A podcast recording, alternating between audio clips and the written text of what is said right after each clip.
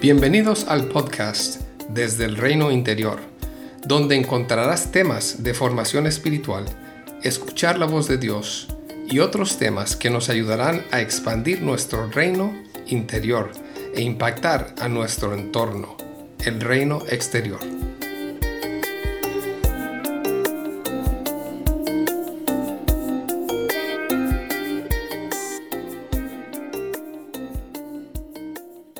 Ignacio Loyola, que escribió los ejercicios espirituales, introdujo dos conceptos de formación espiritual que trataré de desarrollar en este podcast, que son la consolación y la desolación.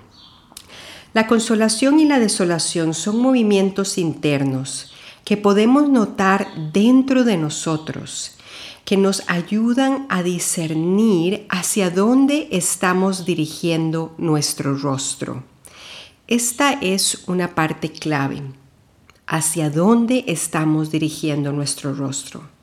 También pueden ser dos conceptos que nos ayudan a notar nuestros movimientos internos mientras tomamos una decisión.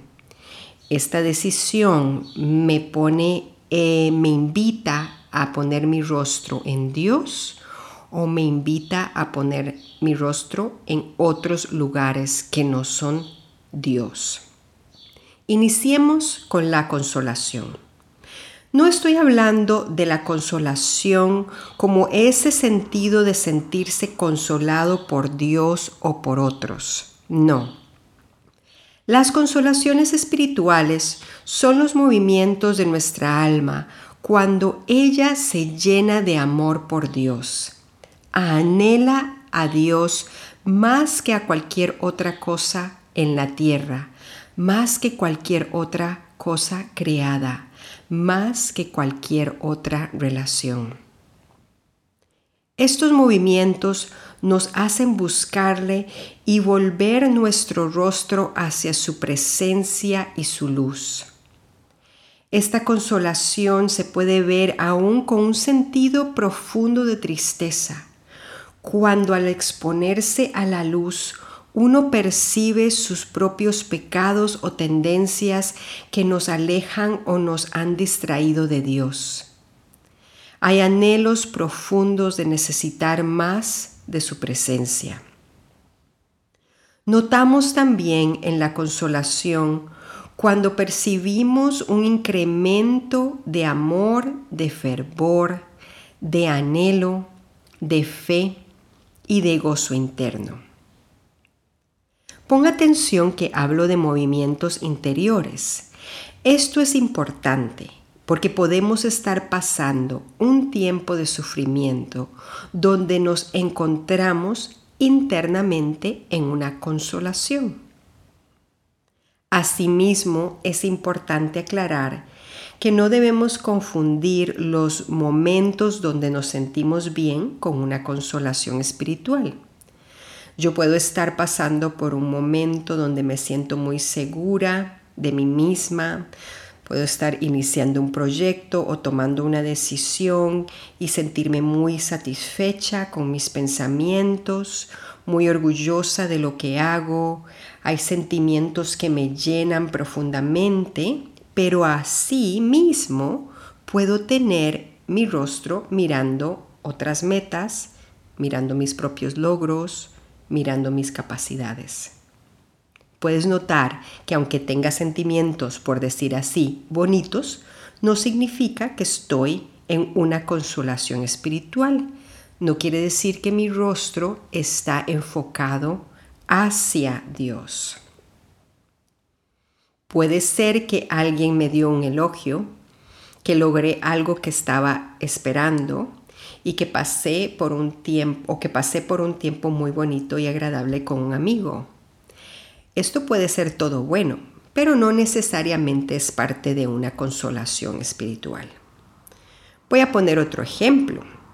Puede ser que esté experimentando una pérdida dolorosa, donde estoy de duelo, me siento triste, tal vez me siento un poco solo o sola, pero a la vez estoy experimentando una consolación interna, donde puedo percibir a Dios más cerca, lo puedo ver en medio de la dificultad, experimento paz, fervor, amor y una gran necesidad de estar con Él.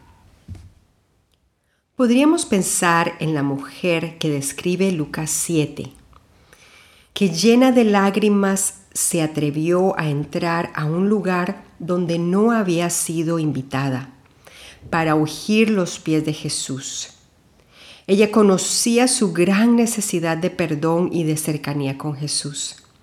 No le importó mucho las opiniones de los otros, cómo la miraron, el desprecio que sufrió, todo esto era externo. Ella le bañaba los pies a Jesús con sus lágrimas y con su cabello los secaba, a la vez los perfumaba. Ella estaba experimentando una consolación espiritual interna. Resumiendo, se le llama consolación a movimientos de nuestro interior donde se incrementa el fervor, el anhelo. Notamos nuestra gran necesidad de Dios y de su gracia. Aumenta nuestra fe, nuestro amor y esperanza un tiempo de gozo interno sea con circunstancias favorables o adversas. Experimentamos el amor de Dios y en ocasiones podemos experimentar dolor por nuestras propias limitaciones. Asimismo, hay un tiempo donde nos sentimos muy atraídos a servirle y alabarle. Si tienes tiempo, te invito a reflexionar en las siguientes preguntas. Recuerda un tiempo donde has experimentado una consolación espiritual. Un tiempo de paz interior, de libertad, de fe y de esperanza, sea cuales sean las circunstancias exteriores. ¿Cómo este tiempo aumentó tu fe, tu devoción, tu hambre, tu esperanza y amor? Trata de pensar en ejemplos concretos, en cosas particulares.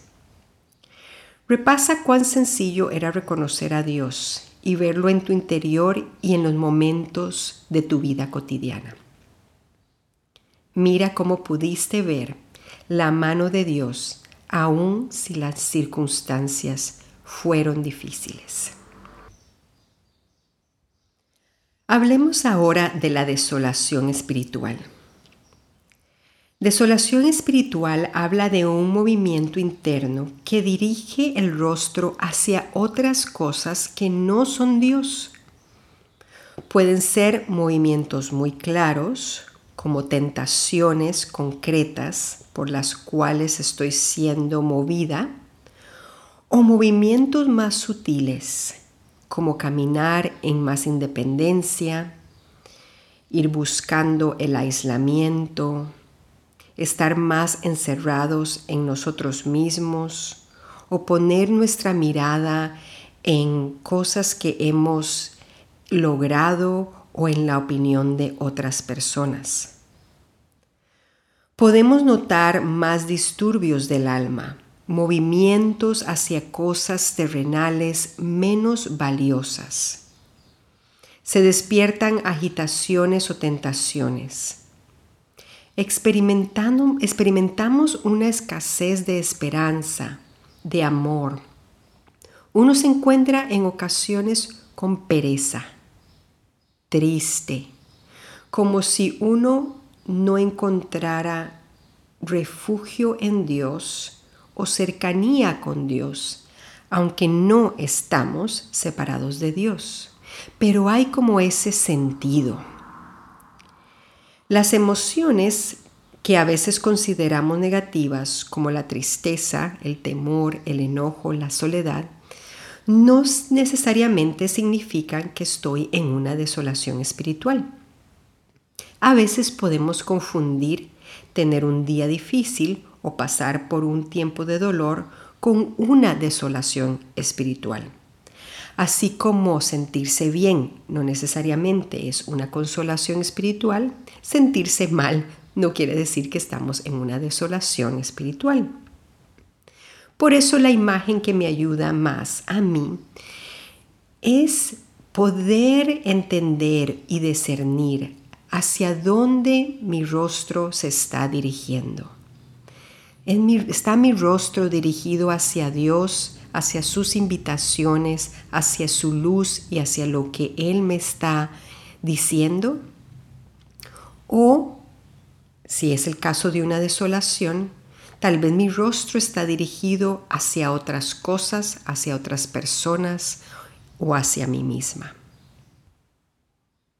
Te puedo poner un ejemplo. Desolación se puede ver como un tiempo donde estoy mucho más enfocada en mi productividad o en cuidar lo que otros piensan de mí, en lugar de hacer lo que Dios me está pidiendo hacer.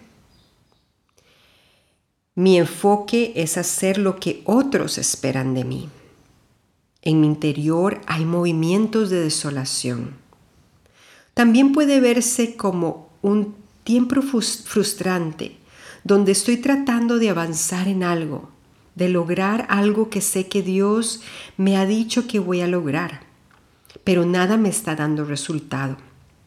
En lugar de pausar, de hablar con otros, de buscar dirección de Dios, sigo tratando por todos los medios de conseguir ese anhelo. Esos son algunos ejemplos, pero por supuesto deben existir muchos más momentos donde experimentamos desolación. Si tienes un tiempo, te invito a reflexionar en las siguientes preguntas.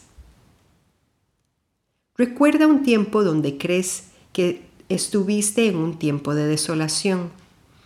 Tal vez estabas luchando con una tentación que es conocida para ti. A veces pensamientos que te llevaron a lugares oscuros o algo difícil de tu vida.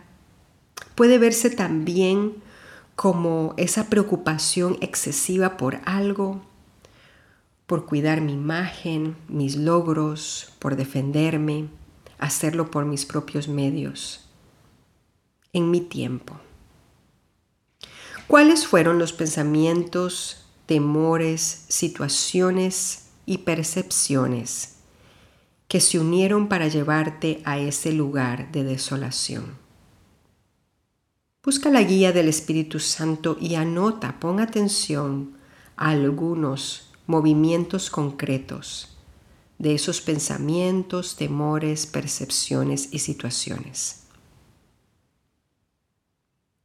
Considera aspectos de tu interior que te llevaron a resistir la invitación de Dios, a aislarte, en lugar de buscar tal vez a una persona que te acompañara. Y también recuerda el alivio y la sanidad que experimentaste al poder compartir lo que estabas experimentando con otros y decirle sí a Dios. Por último, reflexiona con la ayuda del Espíritu Santo cómo estos tiempos de desolación forjaron algo nuevo en ti.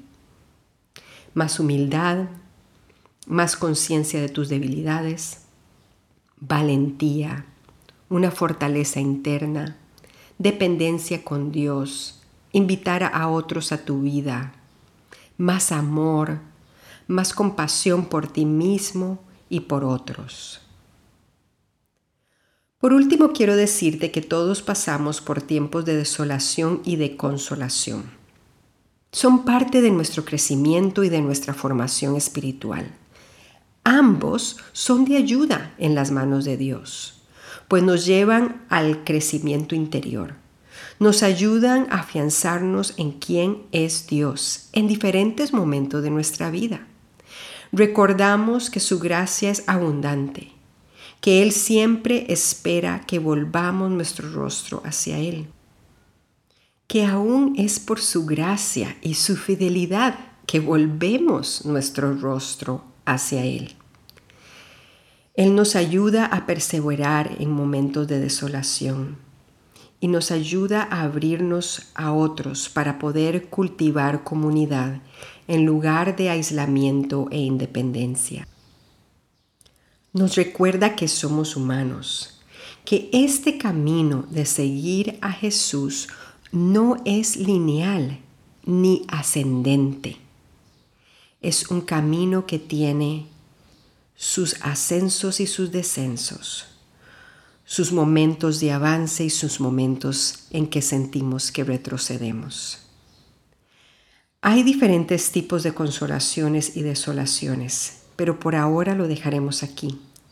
Espero que estos conceptos sean de ayuda para tu vida y para otros a los que acompañas, a los que acompañas. Bendiciones desde el reino interior.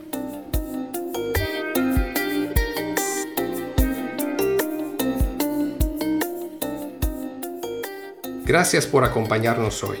Si deseas más información sobre estos temas, visítanos en nuestra página web desde el reinointerior.com. Puedes encontrar este link en la descripción del podcast. Que Jesús siga expandiendo tu reino interior para un mayor impacto en el reino exterior.